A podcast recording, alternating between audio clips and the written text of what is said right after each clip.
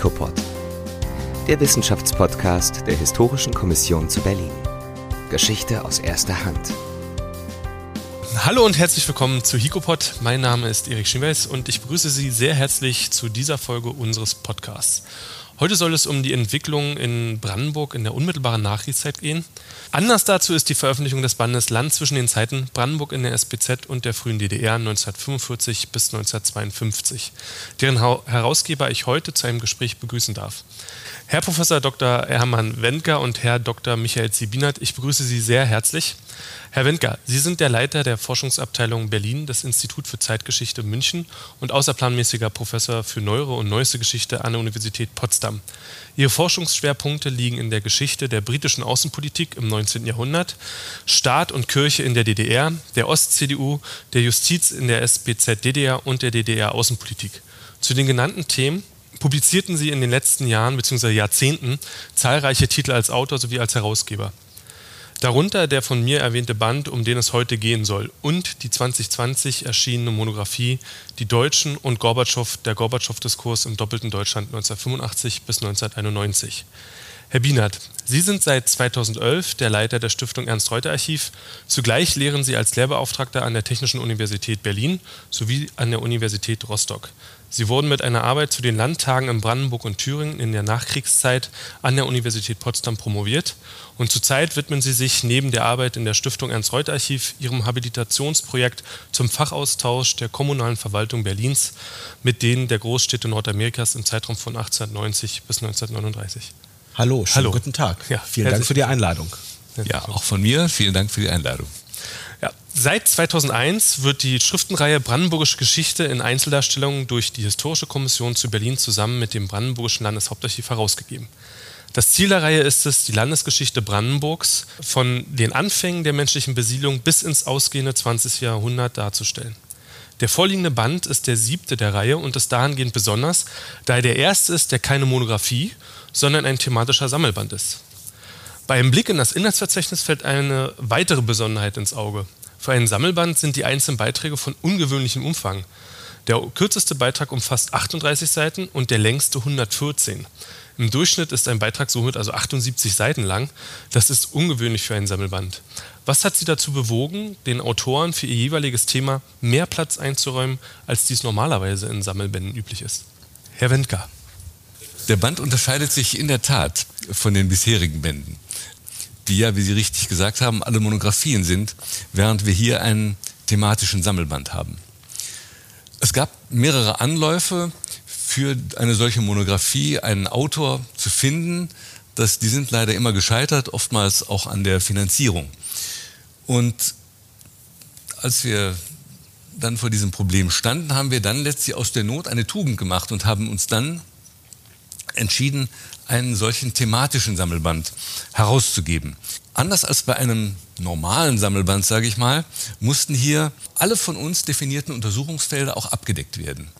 Das bedeutet, und das waren die Untersuchungsfelder, kann ich mal kurz nennen, das waren erstens das Kriegsende und der Neuanfang, zweitens die sowjetische Besatzungsmacht, drittens die staatliche Verwaltung und die politischen Parteien, viertens die innerstaatliche Repression durch Polizei und Geheimdienste und fünftens die Wirtschaft und sechstens Gesellschaft und Kultur. Und eine chronologisch aufgebaute Skizze der brandenburgischen Geschichte führt dann in den Band ein. So viel vielleicht zur Entstehungsgeschichte und zur Konzeption dieses Bandes. Was die Länge der Beiträge anbelangt, nun, Sie haben recht, Herr Schneeweiß, traditionell, klassischerweise umfassen äh, Beiträge in Sammelbänden 20, 25 Seiten. Das ist so das äh, übliche Maß. Manchmal ist es ein bisschen mehr, manchmal ein bisschen weniger, aber in diesem Rahmen bewegt es sich. Wir hatten von Anfang an die Absicht, unseren Experten, die wir äh, als Beiträger für diesen Band gewinnen konnten, hatten wir die Absicht, Raum zu geben. Raum, ihre Themen zu entwickeln und einerseits sicherlich auch auf dem aktuellen Stand der Forschung zu arbeiten. Das ist sicherlich zentral. Darüber hinaus aber eben auch neue Impulse zu geben. Also nicht nur eine Synthese zu verfassen, sondern darüber hinaus auch neue Impulse für die Forschung, neue Fragestellungen aufzuwerfen durch den Gang in die Archive, durch neue Auswertungen von Quellen, insbesondere auch wenn ich an die russischen Dokumente denke, die äh, mit aufgenommen worden sind. Und nicht zuletzt sollte es eine gut lesbare Darstellung werden auch ein ganz wichtiger Punkt. Dafür braucht man Raum. Und so äh, haben wir uns dazu entschieden, dass jedes Kapitel quasi monografischen Charakter ähm, besitzen soll, wobei natürlich alle Kapitel auch in einer Harmonie zueinander stehen, aber sie, die Beiträge sollten monografischen Charakter haben und keineswegs ein Handbuchcharakter, sondern wirklich eine gut lesbare, informative, auf dem aktuellen Stand der Forschung geschriebene Darstellung zu den einzelnen äh, Themenbereichen, die Herr Wenker vorhin schon vorgestellt hat. Ja, vielen Dank. Ich habe eine, eine, einen Anknüpfungspunkt quasi für mich. Sie hatten gesagt, Sie das Anliegen war es quasi, die Geschichte Brandenburgs in diesem Untersuchungszeitraum in allen möglichen Bereichen eben abzudecken. Und jetzt fällt tatsächlich auf beim Blick eben ins Inhaltsverzeichnis, dass, dass die Beiträge wirklich sehr breit diese Geschichte einfangen. Beispielsweise der von Sven Schulze widmet sich der sowjetischen Besatzungsmacht sowie der Wirtschaft. Der Beitrag von Herrn Bienert nimmt die Verwaltung und Parteien in den Blick. Der von Andreas Weigel stellt die Entnazifizierung, die Polizei und die Geheimdienste in den Mittelpunkt. Und der Beitrag von Arndt Bauerkemper schließlich schildert die Entwicklung im Bereich der Gesellschafts- und Kulturgeschichte. Man kann also an dieser Aufstellung schon ganz gut erkennen, dass der Leser recht schnell in die Geschichte Brandenburgs in diesem genannten Zeitabschnitt so breit wie möglich eben eingeführt werden soll. Eingeleitet wird der Band dann allerdings mit einem Überblicksbeitrag von Ihnen, Herrn Wendker. Ende Januar 1945 überquerten die ersten sowjetischen Truppen die Grenze der Neumark und standen somit auf dem Boden der alten preußischen Provinz Brandenburg. Mit der Kapitulation am 7. bzw. 8. Mai war der Krieg in Brandenburg auch offiziell vorbei. Nehmen Sie uns mit in das Brandenburg der unmittelbaren Nachkriegszeit.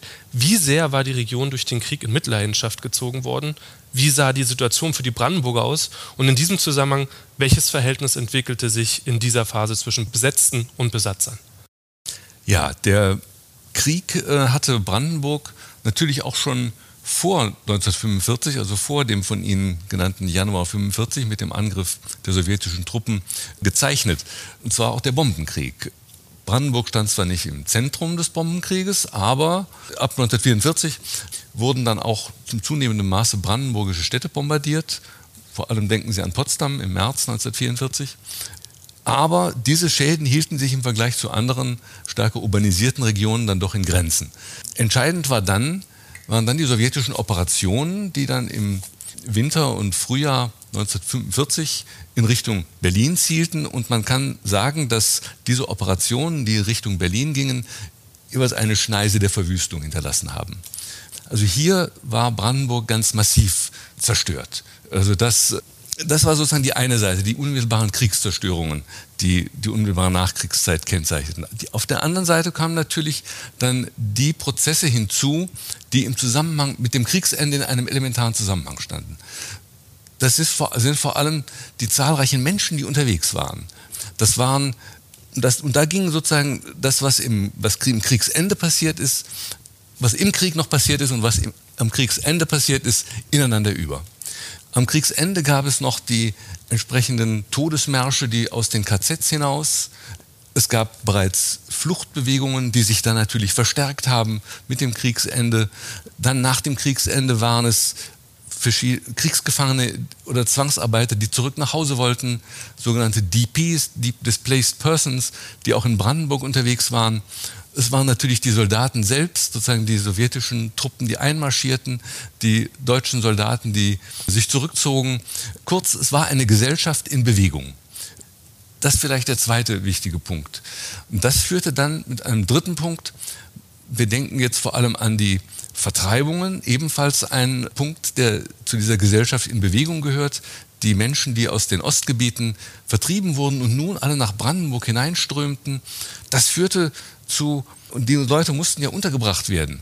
Äh, das führte erst einmal zu einer enormen Konkurrenz auf dem ohnehin knappen Wohnungsmarkt. Denken Sie daran, die Wohnungen waren, Wohnraum war massiv zerstört worden und nun drängten noch mehr Menschen hier hinein, die untergebracht werden mussten. Ein ganz massives Problem. Ein weiteres massives Problem, der Hunger. Die, eine ganz große Mangelsituation herrschte, nachdem die Vorräte, die noch bis in den Krieg und auch über den Kriegs Kriegsende hinaus einigermaßen gereicht hatten, aufgebraucht waren. Nun herrschte Hunger äh, und es war sehr, sehr schwierig, den Hunger zu stillen. Das ebenfalls damit im Zusammenhang standen massive Krankheiten. Schlechte, schlechte Unterkünfte, mangelhafte Ernährung, das beförderte geradezu die Krankheiten, die massiv grassierten. Also vielleicht reicht das so als gewisses, als ein Panorama sozusagen dieser Zeit. Und ja, man kann auch an ähnliche Zustände denken in der Geschichte, etwa am Ende des Dreißigjährigen Krieges. Also das war den Menschen so, das war in gewisser Weise vergleichbar. Was nun die Besatzung betrifft, es war natürlich eine höchst gewaltsame Besatzung, die da passiert ist. Die ähm, sowjetischen Soldaten sind ja nicht nur einmarschiert, sie haben auch geplündert, haben vergewaltigt, gerade in den ersten Tagen äh, nach dem und auch ersten Wochen nach den, dem Einmarsch fanden Massenvergewaltigungen statt. Die gingen dann allerdings auch, das muss man schon auch sagen, nach der Kapitulation auch zurück. Nicht zuletzt, weil auch die sowjetischen Kommandeure erkannten, wir müssen dies, das stoppen, denn das gefährdet die Disziplin der Truppe. Und das hieß natürlich nicht, dass das nicht weiter vorkam, aber es war kein Massenphänomen mehr. Das auf der anderen Seite darf man natürlich auch nicht unterschätzen, es gab auch andere Bilder. Es gab auch äh, durchaus sowjetische Soldaten, die auch hilfsbereit waren gegenüber der Zivilbevölkerung, aber in den Köpfen festsetzte sich praktisch dieses Bild des plündernden, marodierenden Sowjetsoldaten fest. Und das hat natürlich zu einer doch recht weit verbreiteten antisowjetischen Mentalität in der Bevölkerung beigetragen. Jetzt Jetzt war ja die Situation direkt nach dem Krieg eher nicht nur humanitär eine katastrophale und auch von der Wohnsituation eine katastrophale, sondern die sowjetischen Besatzer sah, sahen sich ja nun auch, was die Verwaltung angeht, quasi einer ja, Stunde Null ist oft bedient, aber äh, ich benutze es hier an dieser Stelle einfach einer, einer Stunde Null quasi gegenüber. Verwaltungsstrukturen waren durch den Krieg ja auch äh, in Mitleidenschaft gezogen worden.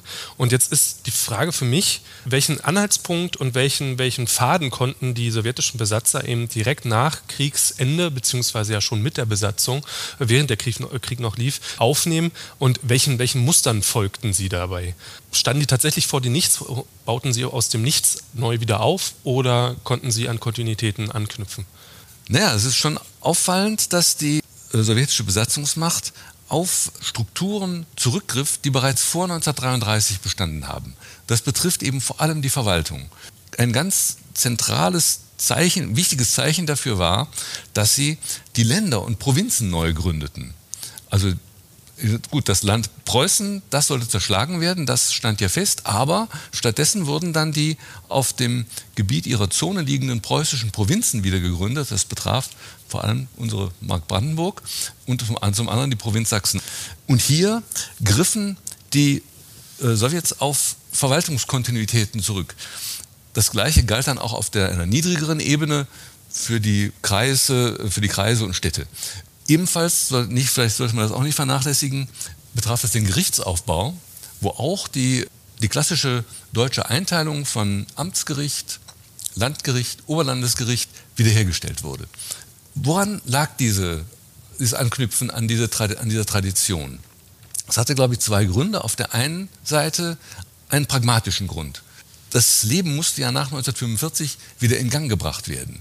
Und bevor man jetzt da sich was Neues überlegte oder etwa schon von Anfang an sagte, wir zentralisieren das alles, da war es doch sehr viel praktischer, auf bereits vorhandene Strukturen zurückzugreifen. Das ist das eine. Das andere ist, glaube ich, ein deutschlandpolitisches Argument. Denn hätte man in der eigenen Zone eine grundlegende Umstrukturierung von Anfang an vorgenommen, hätte das sozusagen die Chancen für eine Wiedervereinigung stark beeinträchtigt man sieht, auf der anderen Seite wurde, wurde an den Föderalismus angeknüpft.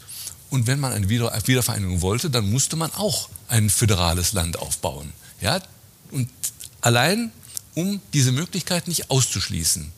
Deswegen knüpfte man auch an die vorhandene föderale Struktur an. Herr Bienert, Sie gehen zu Beginn Ihres Beitrags auf die unmittelbar nach dem Betreten deutschen Bodens durch die Sowjetkräfte eingeleiteten Schritte zum Aufbau zumindest notdürftig funktionierender Verwaltungsstrukturen ein. Wann begannen die sowjetischen Bemühungen, das wenige, was noch da war, zu verwalten und welche Schritte leiteten Sie ein, um diese Verwaltung dann auch zu gewährleisten? Naja, eigentlich muss man sagen, sobald ähm, die, das, das Kriegsgeschehen äh, in einer bestimmten Region, in einem bestimmten Ort beendet war, also die Front weiterzog Richtung Kreishauptstadt Berlin, begannen natürlich die nachrückenden Truppen, besonders dann auch Offiziere, damit so etwas wie eine Notverwaltung aufzubauen, um irgendwie das, das Leben nach dem Ende des, äh, der NS-Diktatur in irgendeiner Art und Weise zu organisieren. Es musste irgendwie weitergehen, auch wenn viele Menschen das Jahr 45 als eine Zeitenwende oder als ein Zeitenende wahrgenommen haben, ging es ja trotzdem, ging es ja trotzdem weiter. Und wenn Sie sich das jetzt nun auch aus der Perspektive eines sowjetischen Besatzungsoffiziers ansehen, der jetzt also meinetwegen in der Uckermark, in einem Kleinstädtchen, dann äh, in einer Kleinstadt dort Verantwortung übertragen bekommt, steht er auch erstmal vor gewaltigen Herausforderungen. Einerseits hat er die deutsche Bevölkerung, die irgendwie versorgt werden muss, Lebensmittel, Medikamente, Sicherheit äh, muss hergestellt werden. Aber auf der anderen Seite ist er zunächst, auch wenn er, wenn es vorab allgemeine äh, Richtlinien, Besatzungsrichtlinien gab, steht er zunächst erstmal auf sich allein angewiesen im Raum. Und diese, denn auch die sowjetische Militäradministration als Verwaltungs, als militärische Verwaltungseinheit im, im Land Brandenburg, auch die wird ja, äh, entsteht ja nicht aus dem Nichts, sondern die muss erst aufgebaut werden. Das heißt, diese ersten Wochen, die ersten Monate sind von sehr vielen Widersprüchen, von, auch von Zufällen geprägt und wo teilweise auch äh, Militäradministrationen auch gegeneinander arbeiten. Darüber hinaus muss man dann eben sehen, wer auf wen oder man muss sich die Frage stellen, auf wen stützte man sich? Das waren natürlich zunächst Kommunisten, Sozialdemokraten, also das, was man dann auch in der Terminologie der Zeit eben auch äh, im klaren Sinne als äh, äh, antifaschistisch äh, bezeichnete. Aber in verschiedenen Orten und in verschiedenen Regionen Brandenburgs arbeitete man dann auch mit den sogenannten Bürgerlichen zusammen, also Personen, die vor 1933 eben in nicht sozialistischen Parteien äh, tätig waren, die aber mit den Nationalsozialisten erstmal relativ wenig zu tun hatten. Parallel dazu, und darüber werden wir sicherlich auch nochmal reden müssen im Laufe dieses Gesprächs, musste man gerade beim Aufbau übergeordneter Strukturen musste man natürlich auch auf die zurückgreifen, die da waren und die Kenntnisse über Kenntnis verfügten, die die Expertise hatten. Und da wurde auch zunächst in einem äh, bestimmten Rahmen äh, musste man da auch auf Nationalsozialisten zurückgreifen, also die sogenannten Parteimitglieder. Ne? Und äh, diese schwierige Gemengelage bildete sicherlich gerade im äh, Frühjahr und dann bis in den Sommer 1945 und teilweise auch bis in den Herbst 45 hinein erstmal so die, die Basis, äh, die Grundlage. Man wurstelte sich erst einmal durch, bis dann letzten Endes auch übergeordnete Strukturen geschaffen wurden, was die Besatzungsmacht anbelangte, auch äh, letzten Endes dann auch Befehle, Anweisungen und dergleichen dann eben auch äh, flächendeckend, nicht nur für Brandenburg, aber flächendeckend dann eben auch, auch eingeführt wurden. Und das war eben sehr viel Improvisation, die äh, von allen Seiten dort verlangt wurde. Sie haben das gerade schon angesprochen, jetzt in Bezug auf das Jahr 1945 und jetzt für mich die weiterführende Frage, die personelle Zusammensetzung der Verwaltung. Also wenn man sich eine Verwaltung anguckt, die neu aufgebaut oder wieder aufgebaut wird, ist die erste Frage, die sich, die sich einem eigentlich immer stellt, ist, wer arbeitet da überhaupt mit? Und Sie haben schon gesagt, es wurde quasi auf jede Gruppe zurückgegriffen, die sich bot, weil die pragmatischen Gegebenheiten eben so waren. Also es gab Notwendigkeiten, man musste verwalten und man musste Personen äh, in die Verwaltung holen. Und für mich jetzt die Frage, wie entwickelte sich das über die Zeit? Also 1945, die Situation ist ganz klar, man hat nicht das Personal, was man bräuchte und man nimmt jeden, der nicht allzu belastet war, dann eben auch noch mit rein in diese Verwaltung. Wie hat sich das in der Zeit entwickelt und wie ist das Verhältnis zwischen KPD, SED-Mitarbeitern, Zugehörigen, die dann in der Verwaltung mitgearbeitet haben, NSDAP, ehemaligen NSDAP-Mitgliedern äh, in dieser Zeit und vielleicht auch Parteilosen? Also gab es da eine eklatante Verschiebung oder ist das gleich geblieben in den ersten vier, fünf, sechs, sieben Jahren? Oh, damit machen Sie ein großes Feld auf. Wir müssen mal schauen, wie, wie viel Zeit wir dafür haben. Aber lassen Sie mich vielleicht mal äh, so beginnen. Erst einmal sollten wir vielleicht eine, ein Faktor, eine Gruppe an Personen nicht aus dem Blick verlieren, die bisher in unserem Gespräch noch nicht aufgetaucht sind, nämlich die Gruppe Ulbricht. Also diese Initiativgruppen, die dann von Moskau aus dann eben nach, äh, nach Deutschland kamen, in, von, in den besetzten Teil Deutschlands kamen, um dann eben auch mit dezidiert die Aufgabe hatten, die Gruppe Ulbricht eben zuständig für unter anderem für Brandenburg, die Aufgabe hatten, die Nachkriegsverwaltung aufzubauen, Leute auszusuchen. Das heißt, dass es da Listen gab, auf die äh, die äh, Gruppe Ulbricht dann eben auch zurückgegriffen hat, Personenlisten, um sie eben in Verantwortung zu bringen. Und natürlich hatte die Kommunistische Partei von Anfang an auch insbesondere die Bestrebung, Personalauswahl entscheidend mitzugestalten. Also das heißt, das muss man sich jetzt nicht irgendwie als eine äh, komplett als einen komplett freien Raum vorstellen. Das ist vielleicht anfangs für die ersten Tage wird das sicherlich eine gewisse Rolle gespielt haben, aber natürlich versuchte man dann von kommunistischer Seite auch sehr schnell Schlüsselstellen zu bekommen, Schlüsselstellen mit mehr oder weniger loyalen ehemaligen äh, KPD-Kadern zu besetzen, Kommunisten, die die ja auch irgendwie die nationalsozialistische Diktatur in Deutschland überstanden hatten, Sozialdemokraten, wie gesagt, dann auch Kooperations äh, bereite äh, unpolitische, ähm, die bisher keiner Partei, also Parteilose, und dann auch diejenigen, die sich später in den, bei den Liberaldemokraten oder auch bei den äh, Christlichdemokraten engagierten. Äh, trotz alledem es gibt ja diesen bekannten Ausspruch, es muss demokratisch aussehen, aber wir müssen es äh, unter Kontrolle behalten. Dieser äh, häufig zitierte äh, und immer wiederkehrende Ausspruch Walter Ulbrichts, das hatte schon bei der Personalrekrutierung dann, spielte das schon eine wichtige Rolle. Vor allem müssen wir auch sehen, dass hochrangige Vertreter des nationalsozialistischen Regimes, die also vorher in, in, Verwaltung tätig waren, dass sie natürlich auch vor der Roten Armee geflohen sind. Die waren weg. Das heißt, man hatte dann eine ganz merkwürdige Gemengelage. Man versuchte dann auf bestimmte Leute zurückzugreifen. Parallel wurde damit begonnen, dann auch Nachwuchskader selbst zu schulen.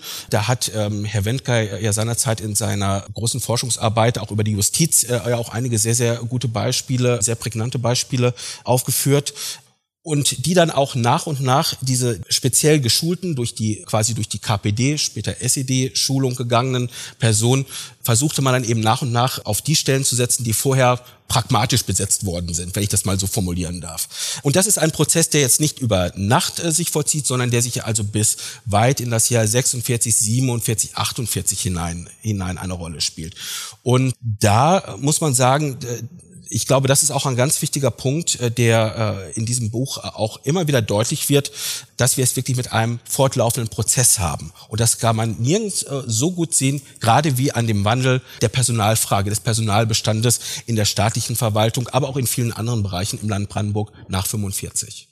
Sie haben jetzt gerade schon angesprochen, diese Entwicklung in Brandenburg der Nachkriegszeit waren ein Prozess, nicht nur in personeller Hinsicht, sondern auch in anderen Bereichen. Jetzt bezeichnen Sie beide das Jahr 1948 in Ihren Beiträgen als Zäsur beziehungsweise als Schlüsseljahr auf dessen Weg hin zur Diktatur, also auf dem Brandenburgs Weg hin zur Diktatur. Äh, welche Veränderungen sind mit diesem Jahr verbunden und die Sie sozusagen zu diesem Urteil dann veranlassen? Herr Winker, ja. Ja, vielleicht kann ich dazu was sagen, aber mehr aus gesamtzonaler Sicht zunächst und dann kann Herr Bienert ja vielleicht das konkretisieren und etwas ausführen, was das dann für Brandenburg bedeutet. Ja, das im Jahr 1948 werden die Weichen gestellt, vor allem in zwei Richtungen. Einmal in Richtung Zentralisierung und einmal in Richtung Politisierung. Was meine ich damit? Die Zentralisierung bedeutet ja letztlich, dass mehr und mehr diese föderalen Kompetenzen eingeschränkt werden zugunsten einer zentralen Macht. Hintergrund dafür war vor allem die zunehmende Wirtschaftsplanung, die in der äh, SBZ angegangen wurde. Und im Zuge dieser Neuorientierung wurde erstmals eine Zentralverwaltung geschaffen. Zentralverwaltung gab es in der SBZ schon von Anfang an, aber die jetzt neu geschaffene Zentralverwaltung, die Deutsche Wirtschaftskommission, erhielt und das ist das Besondere, ab 1948 auch die sogenannte Gesetzgebungskompetenz. Vorher hatte diese Kompetenz letztlich nur die sowjetische Besatzungsmacht und die Landesregierungen. Und jetzt sozusagen erhält diese DWK Durchgriffsrechte von oben nach unten, bis sozusagen von Berlin bis in die einzelnen Länder hinein. Das ist sozusagen ein wichtiger Punkt, wo man sieht, da gibt es eine, das ist eine Zäsur. Das hat es vorher in dem Maße nicht gegeben. Und gleichzeitig, und das hing eng mit dem zusammen, setzt eine Politisierung ein. Das bedeutet, dass nun die SED versucht, diesen Prozess zu steuern. Dass in der DWK selbstverständlich den, nicht nur an den entscheidenden Stellen, sondern fast durchgängig SED-Leute sitzen. Dass auch die Partei selbst beansprucht, all diese Prozesse, die jetzt ablaufen, zentral zu führen. Und das, sozusagen, das würde ich als Politisierung bezeichnen.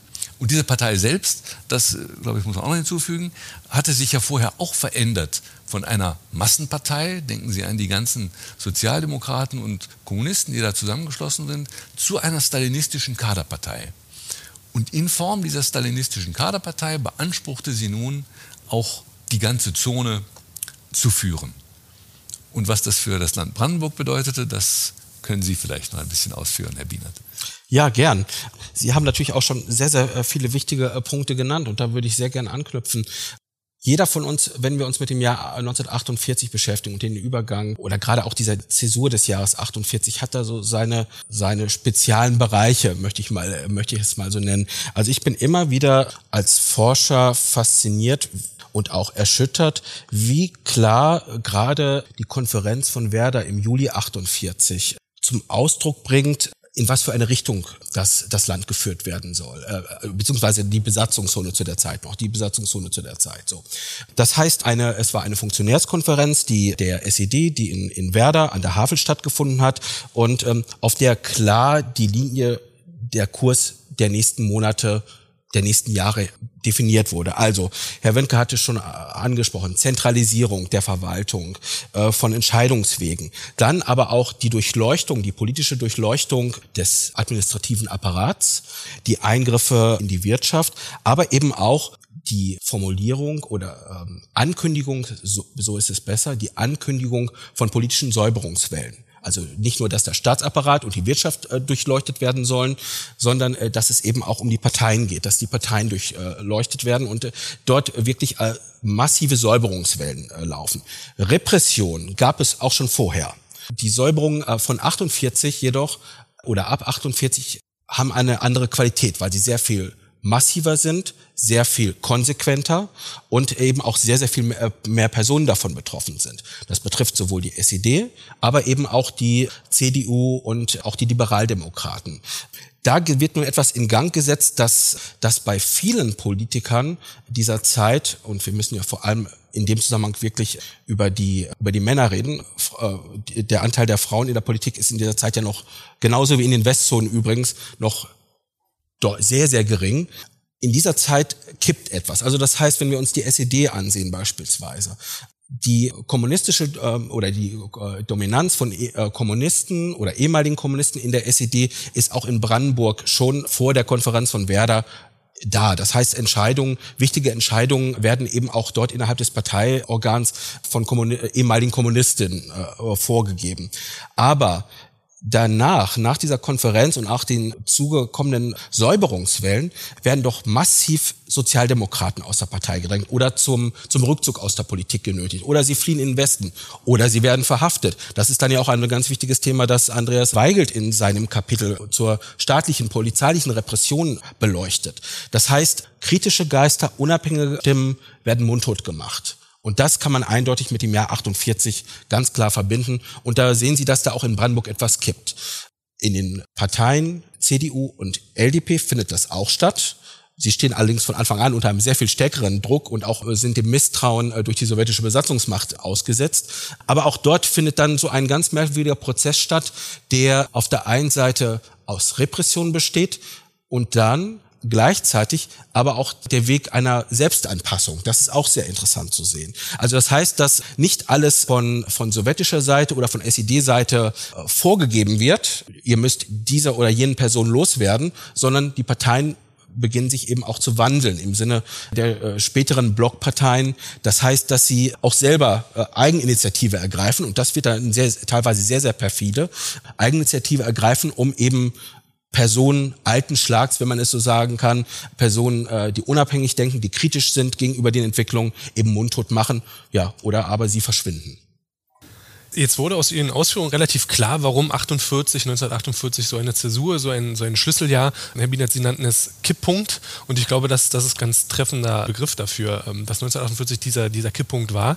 Allerdings wird auch noch deutlich in, den, in Ihren Beiträgen, aber auch in den Beiträgen der anderen, der anderen Autoren dieses Sammelbandes, dass die Jahre zwischen 45 und 52, also der gesamte Untersuchungszeitraum in Brandenburg eben als eine Zeit zwischen den Diktaturen bezeichnet werden könnte. Und auch der Titel des Bandes, Land zwischen den Zeiten, spiegelt den Webezustand, in dem sich Brandenburg zu dieser Zeit befand, sehr gut wider, wie ich finde. Herr Wendker, Sie greifen dies auf und sprechen von einer Zeit der Ambivalenz. Und auch bei Ihnen, Herr Bienert, ist zu erkennen, dass nicht direkt ab 1945 alle Weichenstellungen unmittelbar auf dem Weg in die Diktatur führten. Welche Ansatzpunkte gab es in den verschiedenen Bereichen an die Zeit vor dem Krieg und vor dem Nationalsozialismus und damit eventuell auch an demokratische Entwicklungen, an die man hätte anknüpfen können? Und wie wurden diese mit der Zeit durch den Aufbau einer Diktatur des Proletariats in Brandenburg dann auch überlagert? Ja, ich, ich kann da kurz was zu sagen. Also ähm, man sieht natürlich allein an der Tatsache, dass Landtage wieder, wieder einberufen werden, dass man hier an demokratische Traditionen anknüpft. Dass auch, es finden ja auch Wahlen dazu statt. Zugegebenermaßen keine ganz freien Wahlen. Die sowjetische Besatzungsmacht greift durchaus ein, um die äh, SED stark zu unterstützen. Aber es haben Wahlen stattgefunden. Und die man muss auch sagen, die Wahlergebnisse haben ja auch dann die, haben die Besatzungsmacht ja auch nicht durchweg zufriedengestellt. Im Gegenteil. Dafür waren die äh, CDU und die LDPD viel zu stark. Nicht nur in Brandenburg, aber eben und dann auch unterschiedlich in den Ländern. Also das heißt, hier sehen wir, glaube ich, schon, und dann die, und die Landtage waren ja jetzt keine reinen Schauveranstaltungen, sondern da wurde wirklich gearbeitet. Sowohl im Plenum als auch in den Ausschüssen. Auch hier wieder, wir sehen, der sowjetische Einfluss, das hat Herr Bienert in seiner Doktorarbeit ja sehr klar gemacht, der lässt sich zurückverfolgen, auch bis in die Ausschusssitzungen. Dann haben die Parteien Dinge zurückgezogen, weil ihnen das signalisiert wurde, dass das nicht gut ankommt. Aber nichtsdestotrotz bis zum Schluss, also nicht bis 52, aber, aber doch schon auch nach 1948 gibt es immer mal wieder solche Momente, wo die Parteien gegen gegen den sowjetischen Oktroi opponieren. Etwa alles, als es darum geht, den Zweijahresplan zum Gesetz zu machen. Ja? Da kommt es doch zu einer Opposition in Brandenburg von, der, von Seiten der CDU. Ja? Also das, da sieht man, die sind noch nicht tot. Ja? Die, äh, die wehren sich noch. Es ändert nichts an dem Ergebnis, dass am Ende sie doch klein beigeben müssen.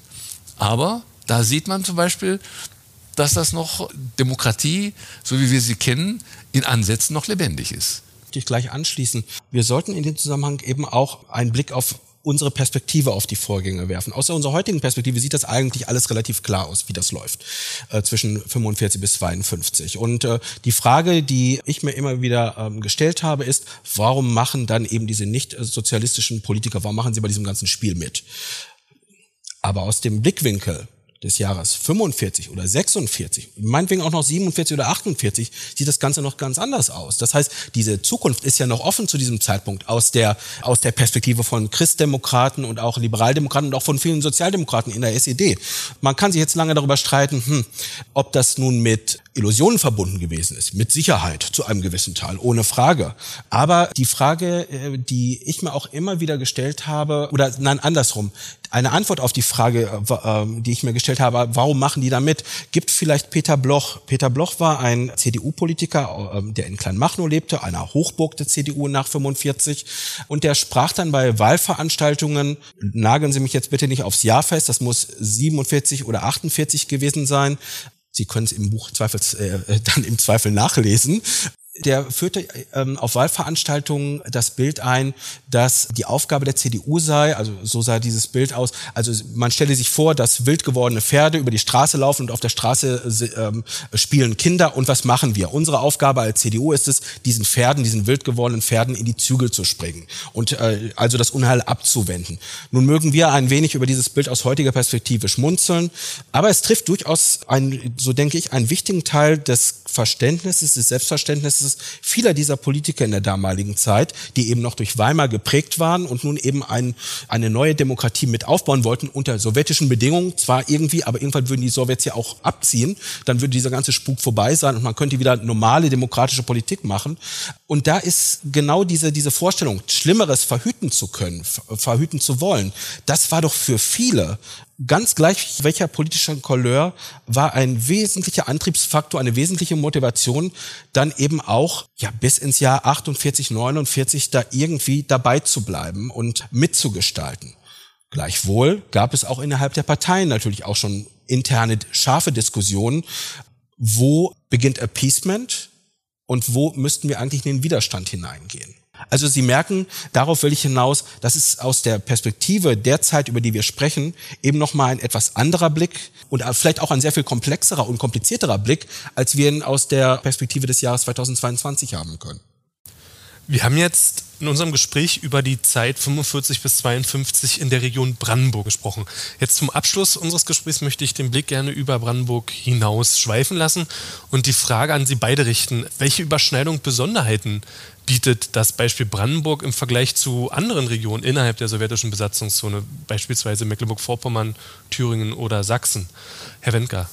Ja, vieles von dem, was wir jetzt gesagt haben, das trifft Mutatis Mutandis auch auf die anderen Länder zu.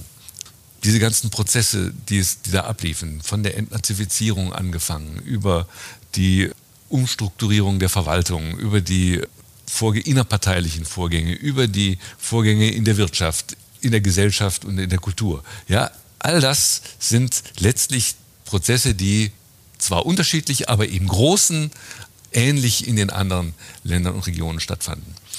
Es gibt eine wichtige Besonderheit, die Berlin, die Brandenburg kennzeichnet. Das ist nämlich die Tatsache, dass Brandenburg ehemalige deutsche Hauptstadt Berlin umschloss und umschließt. Und Berlin hatte ja den, und daher hatte Brandenburg als einziges Land in der sowjetischen Zone einen unmittelbaren Austausch auch mit diesen Berliner Westsektoren. Und daraus ergaben sich sehr viele Kommunikationsprozesse, sodass man von Berlin-brandenburgischen Verflechtungsraum spricht in dieser Zeit, 45 bis 48, äh, ja im Prinzip bis 1961, bis zum Mauerbau, der ja, wie wir alle wissen, nicht nur zwischen Ost und West äh, alles abschloss, sondern eben auch zwischen West-Berlin und dem brandenburgischen Umland. Das heißt, in diesem Verflechtungsraum, da passiert einiges. Und das macht die Besonderheit Brandenburgs aus. Vielleicht gehen, wollen Sie auf die Details eingehen, Herr Bienert, oder soll ich da weitermachen, wie Sie, wie Sie wollen? Ich finde, Herr Welker, Sie sind gerade so gut, gut äh, dann, im Lauf. Dann mache ich weiter. Dann mache ich weiter. Also die, die Verflechtungsprozesse sind auf der einen Seite wirtschaftlicher Natur. Das hat einen wirtschaftlichen Austausch gegeben zwischen diesen äh, zwischen Westberlin und Brandenburg. Es hat auch viel Schmuggel gegeben. Das wurde dann auch bekämpft, hatte auch sozusagen entsprechende Auswirkungen auf die Verwaltung und auf die, die Wirtschaftsverwaltung. Das ist die eine Seite. Es hat aber auch eine politische Seite. Denken Sie daran, dass im Zuge der zunehmenden Etablierung der Diktatur in Brandenburg gab es natürlich sehr viel eine relativ leichte Möglichkeit äh, von äh, brandenburgischen Politikern, sich dem Druck zu entziehen, indem man einfach nach West-Berlin wechselte.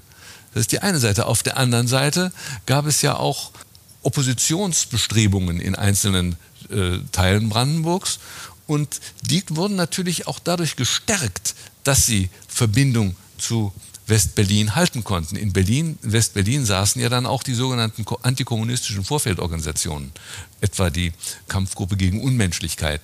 Und die hielt Verbindung auch zu Leuten, die in Brandenburg Opposition machten. Da gab es zum Beispiel eine Gruppe Jugendlicher in Werder, die hier entsprechend agierten. Ja? Das heißt, das macht schon eine Besonderheit Brandenburgs aus und da sowas äh, etwas, etwas Ähnliches findet man eigentlich in den anderen Ländern in der, Zeit, in der Besatzungszeit nicht. Ich möchte vielleicht an der Stelle noch anknüpfen und auch wenn in den letzten Jahren, und äh, unser Buch ist dafür ja auch ein Beleg, auch verschiedene äh, dieser Aspekte angesprochen werden und beleuchtet werden, die uns gerade Herr Winker äh, vorgestellt hat, es bleibt noch unglaublich viel zu tun. Gerade auf dieser politischen Ebene. Das sage ich jetzt natürlich auch, weil ich aus der politischen Geschichte komme. Aber gerade diese, diese Verflechtung von Parteiorganisationen zwischen Westberlin und eben äh, dem brandenburgischen Umland oder umgekehrt äh, von den brandenburgischen Parteiorganisationen hin nach Westberlin. Da gibt es noch unglaublich viel zu tun und vieles von dem, wenn Sie sich äh, Memoiren von damaligen Politikern ansehen, die in den 60er, 70er Jahren erschienen sind, diese Memoiren. Wenn Sie die heute lesen und dann auch einen gewissen Blick dafür haben, ein gewisses Gespür dafür haben und zwischen den Zeilen lesen, merken Sie, dass der sehr viel mehr gelaufen sein muss, als wir bisher wussten. Und insofern kann auch nur mein Plädoyer sein, diese Verflechtung auf politischer Ebene noch sehr viel stärker in den Mittelpunkt, in den Fokus zu nehmen, als es bisher der Fall gewesen ist.